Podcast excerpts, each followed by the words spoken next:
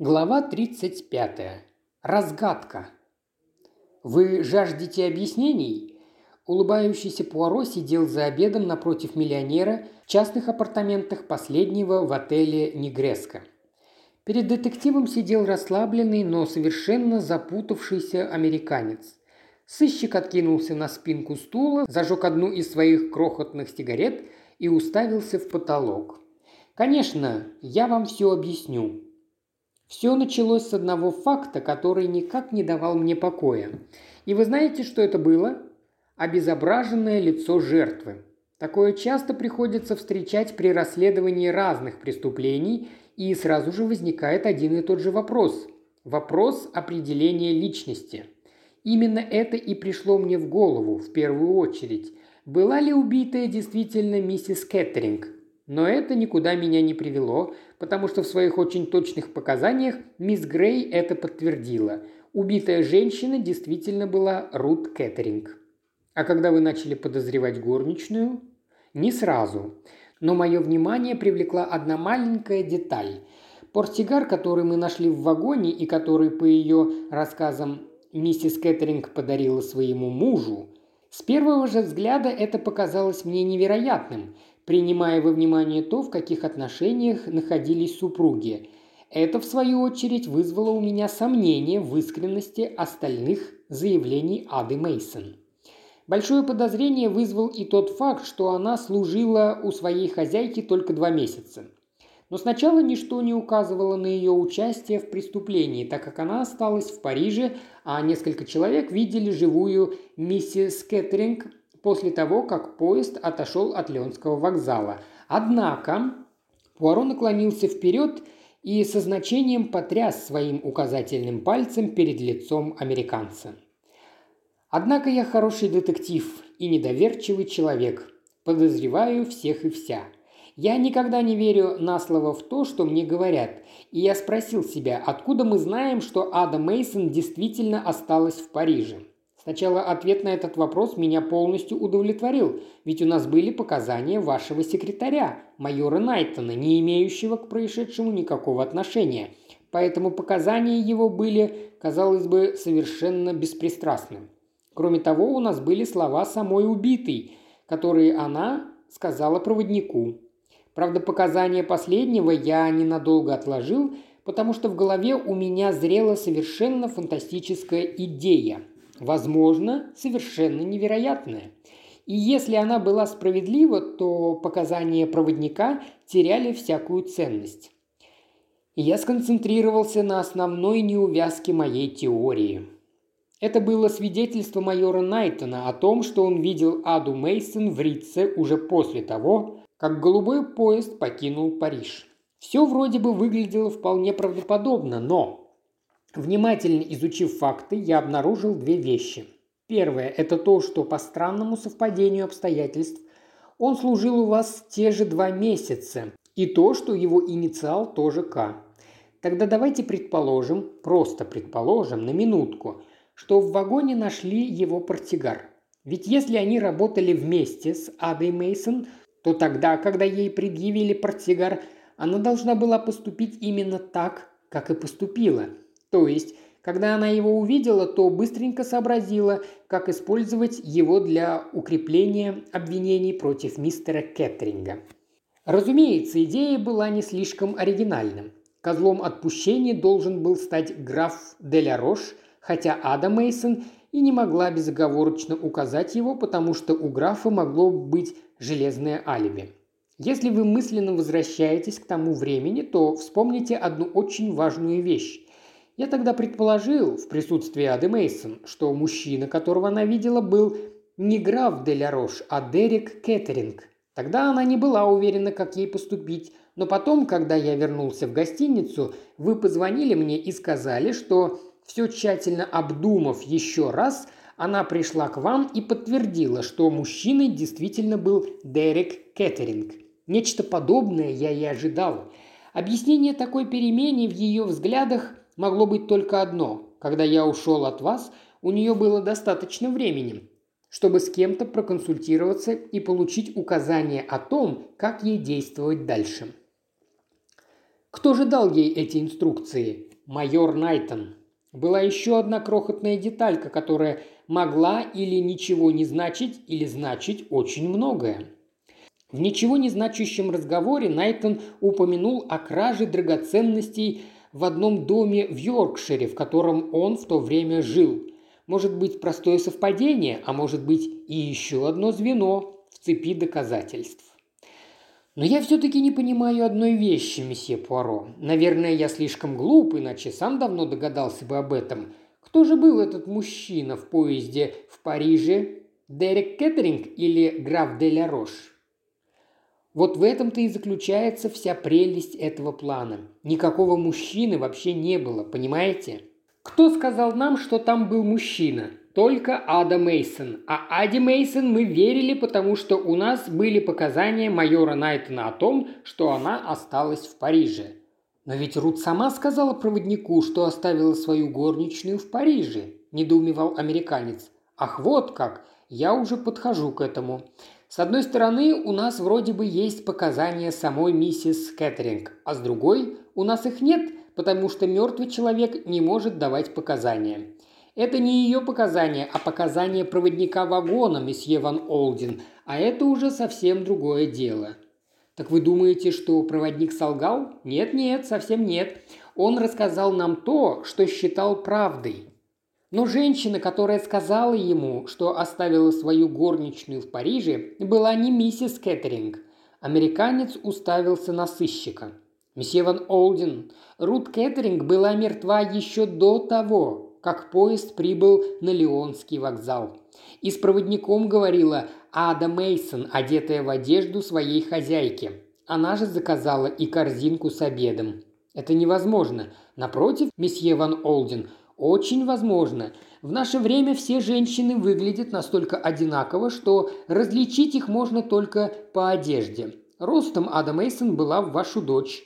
Одета она была в ту же бесформенную шубу и лаковую шляпу, надвинутую на глаза, из-под которой торчало несколько рыжих кудрей. Неудивительно, что проводник ошибся, ведь вы же помните, что до этого он с вашей дочерью вообще не разговаривал, а горничную действительно видел всего несколько мгновений, когда она передавала ему билеты, поэтому все, что осталось у него в голове, так это образ худой женщины, одетой во все черное. Если бы он был очень наблюдательным человеком, то, наверное, смог бы сказать, что хозяйка и горничная были не похожи друг на друга. Но такими критериями он не мыслил. И не забывайте о том, что Ада Мейсон или Китти Кит была актрисой, которая умела почти мгновенно менять свой внешний вид и тембр своего голоса. Нет, можно было совсем не бояться, что он сможет отличить служанку от хозяйки. А вот то, что утром, найдя мертвое тело, проводник мог сообразить, что это была не та женщина, с которой он говорил накануне вечером, было вполне возможно.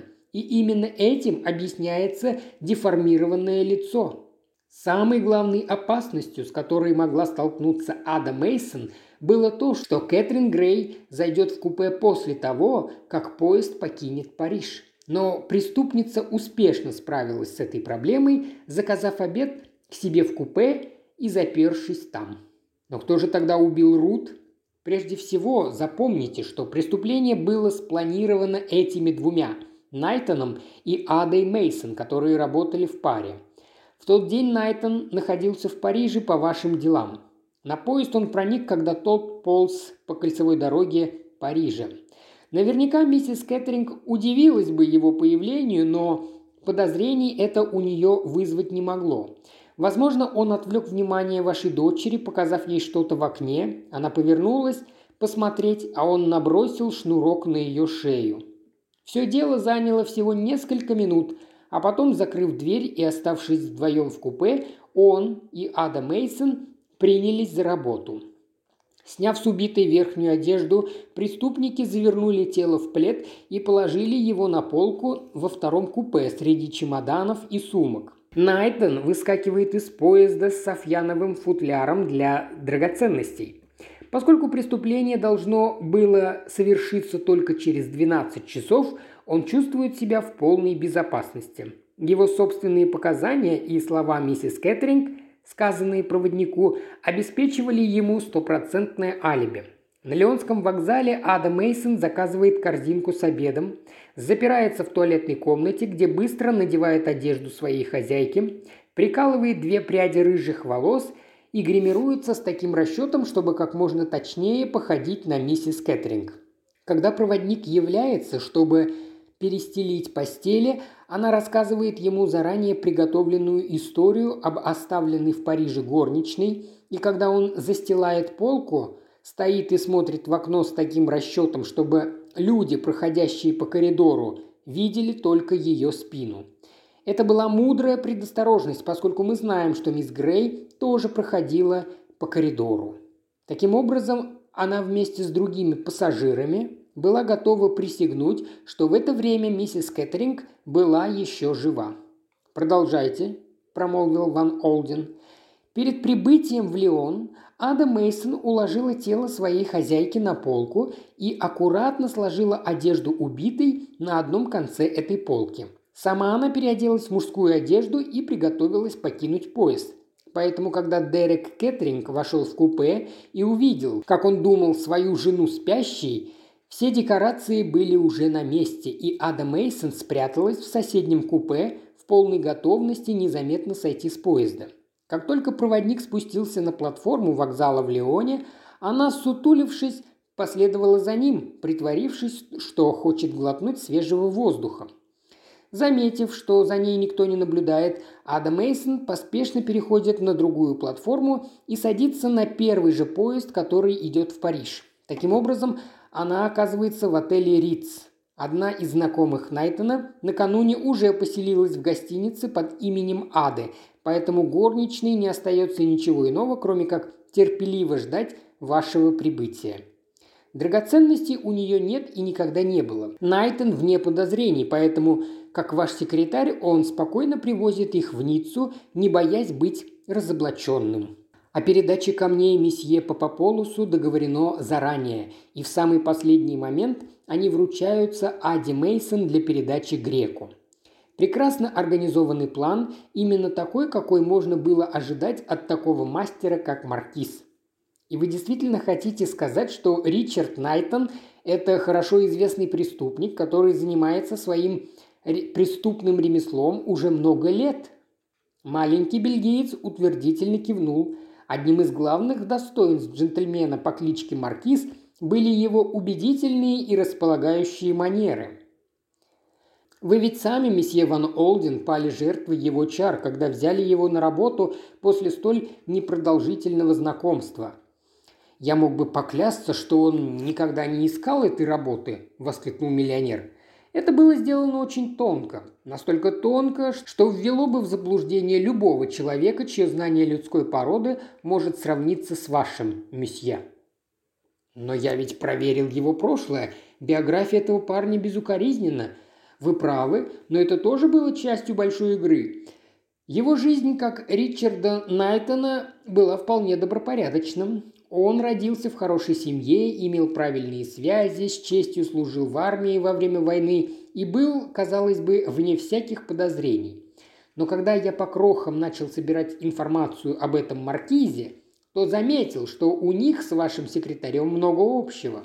Найтон говорил по-французски как француз – и он был в Англии, Франции и Америке приблизительно в то же самое время, когда там действовал Маркиз. Последний раз о нем слышали, когда он организовал несколько ограблений в Швейцарии. И Найтона вы встретили тоже в Швейцарии. Именно тогда появились слухи о том, что вы ведете переговоры о покупке знаменитых рубинов. Но зачем было убивать? – спросил Ван Олден глухим голосом. Уверен, что профессиональный вор мог бы украсть драгоценности без того, чтобы засунуть свою голову в петлю. «Это уже не первое убийство, совершенное маркизом», – покачал головой Пуаро.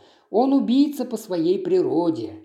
Кроме того, он никогда не оставляет никаких следов или свидетелей. Мертвые не дают показаний. У маркиза же есть страсть к известным историческим драгоценностям и планы свои он начал притворять в жизнь заранее, сначала устроившись к вам секретарем, а затем получив возможность предложить горничную вашей дочери, для которой, как он предполагал, и предназначались драгоценности.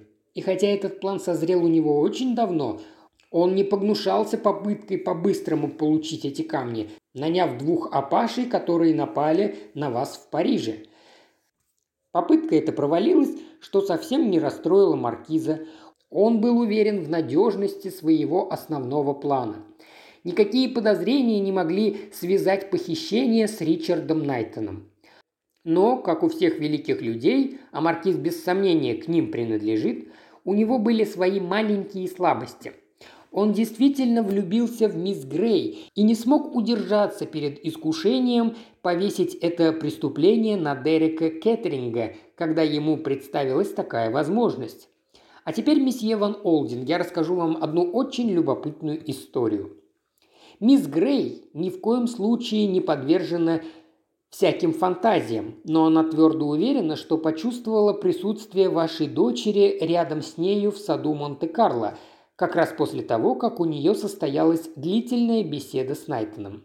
Она говорит, что почувствовала, как мертвая женщина пытается ей что-то сказать, и ей неожиданно пришло в голову, что убитая пытается сказать ей «ее убийца Найтон». Сама мысль об этом была в тот момент столь фантастична, что мисс Грей никому ничего не сказала. Но она была настолько уверена, что это именно так что начала действовать самостоятельно, хотя и достаточно рискованно. Она не стала отвергать ухаживание Найтона и дала ему понять, что верит в виновность Дерека Кеттеринга. «Невероятно», – сказал Ван Олден. «Да, вы правы. Такие вещи бывает трудно объяснить. Кстати, есть одна маленькая деталь, которая сильно меня озадачила. Всем известно, что после ранения ваш секретарь заметно хромал. В то же время маркиз ходил совершенно нормально. Это была неразрешимая загадка. Но однажды в разговоре со мной мисс Ленокс Темплин упомянула, что хромота Найтона оказалась совершенно неожиданной и для врачей, которые лечили его в госпитале ее матери. Это означало, что Найтон искусно притворяется. Когда я был в Лондоне, я встретился с лечащим хирургом Маркиза, который сообщил мне некоторые подробности, подтверждающие это предположение. Позавчера я упомянул его имя в присутствии Найтона. На его месте любой бы сказал, что этот хирург лечил его во время войны, но майор предпочел промолчать. Именно это окончательно убедило меня, что моя разгадка преступления единственно правильная. Кроме того, мисс Грей передала мне вырезку, в которой говорилось о том, что в госпитале леди Темплин произошло ограбление именно в то время, когда там лечился Найтон. Она поняла, что я иду по тому же следу, по которому шла она, когда я написал ей из парижского Рица. Там мне пришлось нелегко, но все-таки я получил доказательство того, что Ада Мейсон появилась в отеле на утро после убийства, а не вечером перед ним. После длительного молчания миллионер через стол протянул руку детективу. «Думаю, что вы понимаете, что все это значит для меня, месье Пуаро», – произнес он хриплым голосом. «Сегодня утром я послал вам чек, но никакие деньги на свете не смогут выразить, как я благодарен вам за все, что вы для меня сделали. Вы самый лучший, месье Пуаро, отныне и навеки. Маленький бельгиец встал, выпитив грудь. «Просто я Эркюль Пуаро», – скромно сказал он, – «и, как вы справедливо заметили, в своей области я большой человек, так же, как и вы в своей. Я рад и счастлив, что смог помочь вам. А теперь мне придется устранять последствия этого путешествия. Увы, мой великолепный Джордж больше не со мной». В холле отеля сыщик столкнулся со своим другом, достойным месье Папаполусом и его дочерью Зией. «А я думал, что вы уже уехали из Ниццы, месье Пуаро», – пробормотал грек, пожимая руку, которую бельгиец дружески ему протянул. «Дела вынудили меня вернуться, мой дорогой месье Папаполус». «Дела? Именно так. Кстати, у школе мы заговорили о делах. Надеюсь, ваше здоровье улучшилось, мой дорогой друг?» И значительно, настолько, что мы завтра возвращаемся в Париж. Счастлив это слышать. Надеюсь, что вы не полностью разорили греческого экс-премьера. «Простите? Я слышал, что вы продали ему великолепный рубин, который строго между нами теперь носит мадмуазель Мирей, танцовщица». «Да», — согласился месье Папаполус, — «именно так». «Это не тот ли рубин, который называют «сердце пламени»?» «У них есть что-то общее», – небрежно произнес грек. «Вам всегда везет с камнями, месье Папополус. Я вас поздравляю. «Мадемуазель Зия, я в отчаянии, что вы возвращаетесь в Париж так скоро. Я надеялся, что еще раз увижу вас, особенно теперь, когда мои дела закончены». «А будет ли нескромным спросить, что это были за дела?» – поинтересовался месье Папаполус. «Совсем нет. Мне только что удалось прижать маркиза». На благородном лице антиквара появилось рассеянное выражение. «Маркиз?» – тихо проговорил он. «Почему это имя мне кажется знакомым? Нет, не вспомню. «Я уверен, что вы его уже слышали», – заметил Пуаро. «Я имею в виду очень известного преступника и охотника за драгоценностями. Его только что арестовали за убийство английской леди, мадам Кэтринг». «Неужели? Как это все интересно!» Они вежливо попрощались, и когда Пуаро отошел на безопасное расстояние, Папаполус повернулся к дочери. «Зия!» – произнес он с чувством. «Этот человек сам дьявол, а мне он нравится». «Мне тоже», – признался месье Папаполус, – «но тем не менее он дьявол».